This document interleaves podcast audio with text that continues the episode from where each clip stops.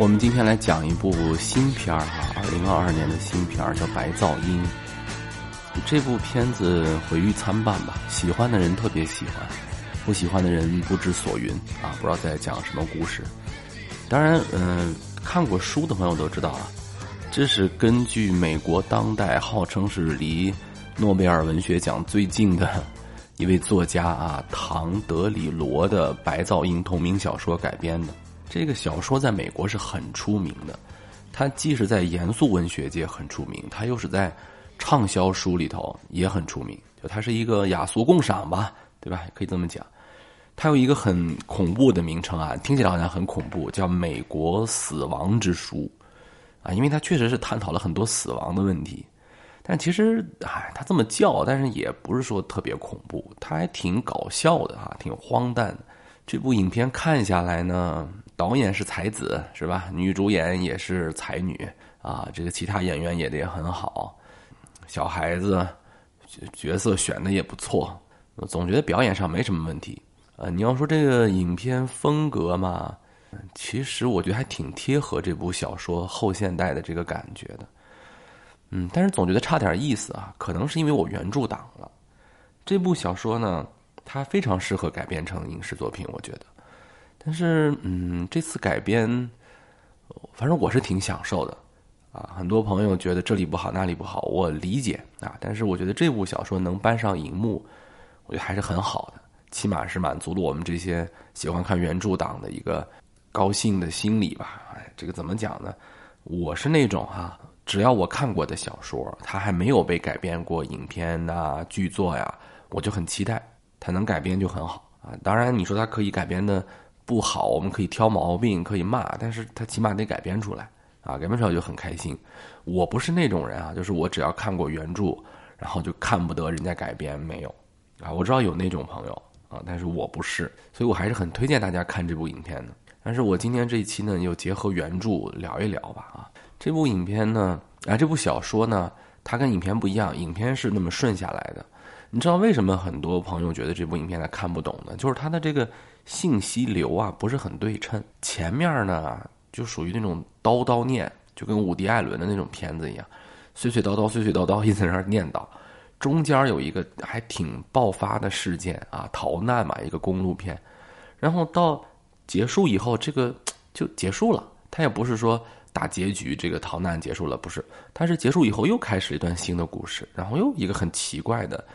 啊，枪杀的一一个案件，然后那个案件之后又又解决了，反正就觉得很奇怪。但是你要看小说呢，你知道它是三段，就整个这个故事它分成三段。第一个呢叫波与辐射，第二个呢叫有毒气体，啊不对，叫空中毒物事件。第三段呢叫戴勒尔的闹剧啊，戴勒尔是个药的名字，就是它其实是可以严格分成三段的，所以这样看起来还算。嗯，比较规整。第一段的特点，它就是叨叨念、碎碎念，它没有什么强情节，主要是在介绍一种现象啊，也在介绍人物。啊，这是以第一人称主观视角写的。那个我呀，他叫做杰克·格拉迪尼啊，当然他自己不这么叫啊，他就管自己叫呃一个大写啊，叫什么 KJ，哎，我忘了啊。反正他给自己起了一个名字来着，叫叫叫什么来着？因为啊，J A K J 点 A 点 K 点啊，你要知道美国人啊，一般人是没有这个大写缩写的啊，只有一些伟人呐之类的啊，很厉害的那些人才有大写缩写。他是故意起的，为啥？他是一个，哎，知识分子，臭知识分子，你知道吗？啊，没有什么本事，然后注册了一个商标叫希特勒啊。什么叫注册的商标希特勒呢？他是专门研究希特勒的，你们见过那种专家吗？就他自己没什么本事，但我仗着我是研究李白的，我是研究杜甫的，然后因为李白、杜甫特牛，然后我就特牛了，我就成学术红人了。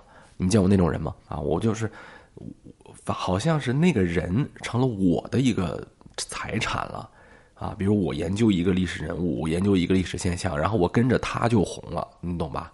这杰克就是这么一个人。他，你说他没有真才实学吧？他挺能白话，哎呀，白话的特别好。但是你要说他有真才实学吧？他连德语都不会，他连德语都不会。他研究希特勒的，他还得找人去学德语。问题是，他还在大学教书，他还是系主任，他是 说你报这个专业，你必须要讲流利的德语，你都不会是吧？他但是他学需要。他搞得还挺像那么回事全国都觉得他是一个特别牛的研究希特勒的人，而且全国还有什么交流大会，很多真正的德国人来这儿，跟他要交流。他不会德语啊，还得现学，就是这么个货啊。然后他的家庭也很奇怪，他呢结过五次婚，第一次跟最后一次啊，第一次跟第四次是同样一个人，啊是一个人，然后呃中间离过很多次婚。他五十多岁了嘛，他离过很多次婚。他每一次结婚，他就有一个孩子啊，就最后留下五六个孩子。他为什么老结婚呢？奇怪啊！你说他是不是因为，呃，就是婚姻生活滥交啊，或者说出轨啊？也不是，是因为他好几个妻子都是间谍，就是人家拿他来过渡的，他不知道，你知道吧？他的好几个前妻都是谍报人员，啊，很很很奇怪的一个设定。然后第一部分呢，他为什么叫波与辐射呢？是因为杰克有一个好朋友，这个人啊，哎呀，比杰克还能忽悠呢。他也是大学的一个老师。他说啊，他说这个当代文化，它就像波与辐射一样，你扯不扯？对吧？就现在很多人喜欢搞那种话术，哎呀，反正说一些你听不懂的东西。他说，哎呀，文化是一种波啊，是一种辐射。哎呦，我的天！他这个朋友更扯淡，他教的东西叫什么呢？他教的东西叫。哎呀，我怎么给你描述呢？就他专门研究电影的，但他还不是研究一般的电影，他是研究电影里面的车祸的，搞笑不搞笑？他是专门研究电影里面的车祸镜头，啊，他还研究出来点名堂。他说：“你看那个美国电影里面啊，他各种车祸镜头啊，他展现的是一种美国精神。哎呀，我经常说我自己是过度解读，我要跟人家比，我啥也不是，你知道吧？啥也不是，人家才要过度解读呢。”人家说这种车祸镜头体现的是一种美国精神，哎，大家就喜欢看这个车祸。什么精神呢？叫对暴力的视而不见，啊，对暴力保持一种天真无邪的快乐感。哎呦，我的天！他研究猫王啊，就跟那个杰克研究希特勒一样，反正也是先我先注册一个名人。我虽然没名儿，但我研究猫王，对吧？这个我也有名了。其实说到这里啊，我们插出来说一句啊。嗯，小说的意思呢，其实想在第一个呃部分当中跟大家聊一聊，就现代这些知识分子，包括一些所谓的大学教授，他们是怎么面对死亡的？就他们怎么聊死亡这个事儿？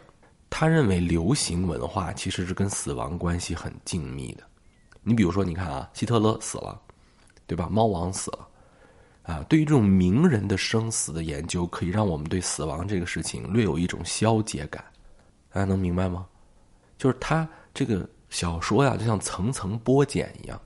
第一层写的是这些每天闲着没事干的人，他们其实特别注重重视这个死亡本身啊，他们其实还是很怕死的。他们怎么让这个死亡变得不是不是那么害怕呢？就是消费它，消费它，啊，消费名人的死亡。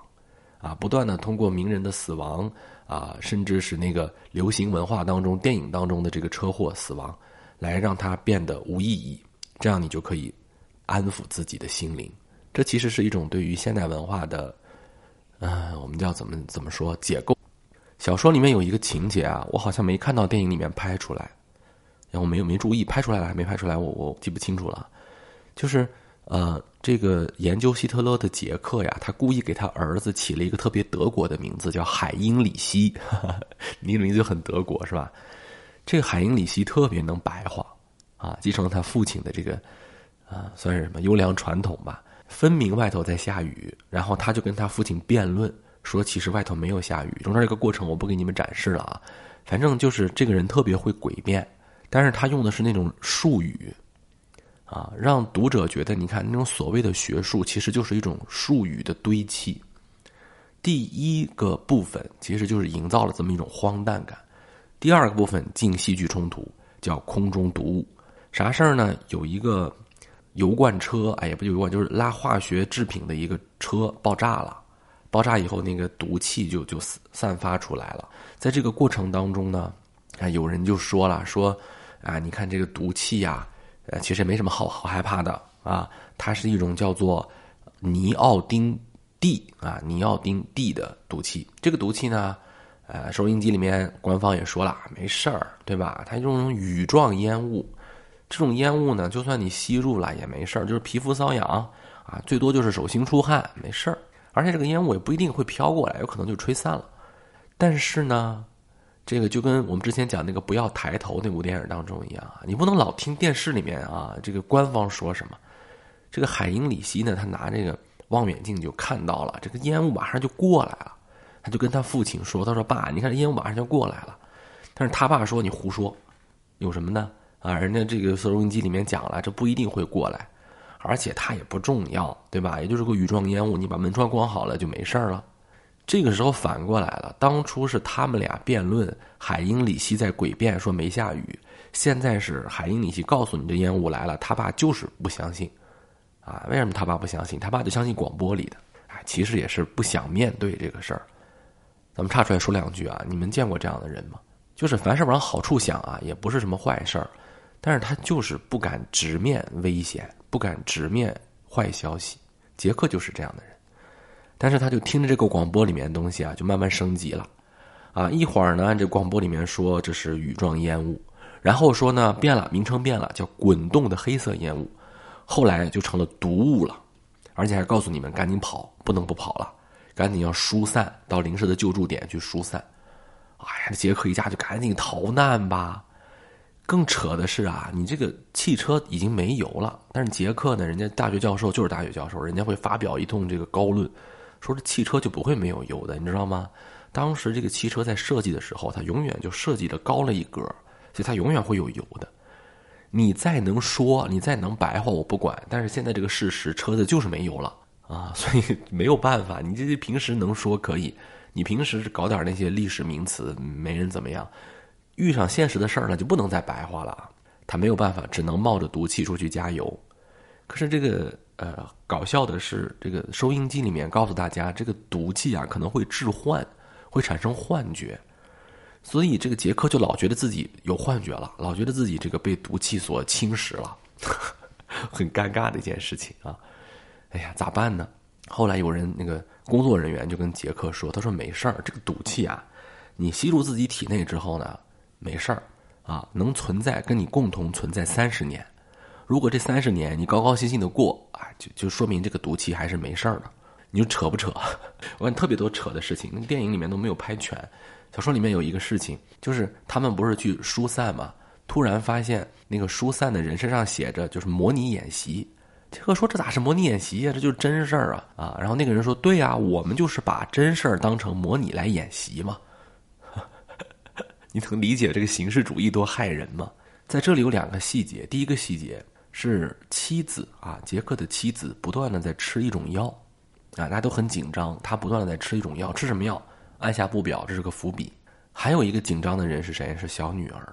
小女儿呢，她一直在梦中啊，包括自己的车里面，一直喃喃的念着一些汽车的品牌，啊，丰田卡罗拉，啊，什么什么，我我忘了，反正念了很多的什么丰田克里希达啊，反正就开各种念，就跟念咒语一样的念。我插出来再说两句啊，有时候就是这样的，人类社会。能安抚你的是什么？就是那些无意义的奢侈品的牌子。本身这个世界上充满了危机，就像那个毒气一样。什么能给你秩序啊？就是那些现代科技造出来的牌子。这个车多少万？那个车多少万？哎，你感觉好像你只要买了这个车的品牌，聊一聊这些车的品牌，你就感觉嗯，我还挺安心的。我在一个系统当中，其实那有什么用啊？那能解决问题吗？啊，它解决不了啊。嗯，结果呢是科学家通过放出一种微生物把这个烟给吃了，啊，反正就是把这烟给吸收了，哎，这算这个也也算是过去了。但是杰克呢，他自己不放心，他总觉得自己，你看当时吸入这个毒毒气了，他就到处验去，电影里面也演了，啊，这个找各种高科技小医院、大医院、总医院，反正各种验，怕死嘛，就是觉得自己得病了嘛。但是验完以后都说他没问题啊，没有问题。然后再说他妻子啊，但是他发现他妻子有问题了。从电影一开始，小说一开始就一直在设置设定一个人设，就是他妻子老忘事儿，老记不住事儿。为啥他记不住事儿呢？因为他妻子天天在吃一种药啊，一种特制的药，说这个药啊，吃了以后就可以不怕死了。各位，如果有这种药，你们吃吗？就如果说有一种药吃完以后，你就会忘记对死亡的恐惧。他妻子就天天吃这种药，他妻子特别怕死，他就吃这种药，吃多了以后自己记性就不好了。后来连自己出轨了的这个事儿他都记不起来了。后来呢，他女儿发现这个事儿了，跟杰克说了。杰克说：“不可能，我跟你妈当时这个感情可好了。这个我跟你妈都说了，我俩呀，如果要选的话，最好是我们都觉得自己先离开这个世界。”啊，因为如果对方死了，我都承受不了这样的压力。哎呀，我一个人活在世上，我太空虚了。你看，我们都不怕死，我们都爱对方。我不知道大家有没有跟自己的伴侣谈过这样的问题啊，生死问题。但是这个小说里头啊，杰克他有一个话外音，就他有一个心心理描写。他说他自己根本就是骗人的，他也不是不爱他老婆。但是如果说让他跟他的老婆和死亡之间选一下的话，哈，他一秒都不会犹豫，他肯定选择活下来。对吧？他是这样，他老婆也是这样，而且他老婆特别害怕死亡。后来他老婆没有办法，就坦白了。他说：“其实我这个忘事儿也不是说吃药把这个事儿忘了，他是恐惧的问题。因为我太怕死了，所以我就引发了一种就是自保机制吧。哎，我把东西都忘了，我就不恐惧了。就是这个药其实也没有用，大家能明白吧？就整个这个小说，它其实一直是在对死亡在讨论。”你当代流行文化能对抗死亡吗？不能。你高科技能对抗死亡吗？不能。你这个最后连恐惧也对抗不了死亡。那谁能对抗死亡呢？最后结尾很荒诞啊！我讲的快点，这个结尾特别有意思。是说啊，这个有一个情节，杰克呀，又受他的朋友蛊惑了啊！就他有一个朋友，就是讲那个猫王的那个那个货，那个货，那个货跟他讲了一个谬论。这个谬论一般人听起来根本就是扯淡，但是杰克那个时候你魔怔了，他就信了。什么谬论呢？他说，一部人类的历史就是一部杀人史，你杀人就可以获取对方的生命，暴力杀人是一种生命的再生形式。这个世界上要么杀人，要么就死亡，就这两种结论。哎，这你说平时吧，可能就没人信，因为当时那个杰克已经被他妻子的出轨啊、吃药啊，包括他那个死亡啊，他就给魔怔了，他觉得是是这个道理。他就拿了个枪，准备去杀人了。杀谁呀？他就杀那个卖药给他妻子的那个人。啊，他进去就要杀他，在一个汽车旅馆里头。但是他没有杀过人，他很扯淡。他对那个人开了两枪，但是其实枪里还有一发子弹，他就忘了。人家那个人呢，他因为他不会杀人，他不知道打哪儿。那个人还有点力量，没死全，还给他一枪，他也中枪了。他一中枪。一疼，他醒了，他知道杀人是不对的，什么扯淡，什么杀人，就他赶紧就找人救人。他去了一个宗教的那个就是修女开的一个诊所，他就去了。哎呀，那个修女就救他吧。他突然发现有一件事儿，就是修女啊根本就不信上帝。他说：“那你们为什么还做修女啊？”修女说了一句振聋发聩的事儿。修女说。我们不信上帝，但是我们这么做是因为这个世界上还有人要信上帝。什么意思？善意的谎言。如果我要是都不做修女了，这个大家就连最后的希望都没有了。我们也没有那么多高言啊，高谈阔论。我们就知道，反正救人是对的，杀人是不对的。这个小说为啥叫白噪音？它其实在这里面有一个一语双关。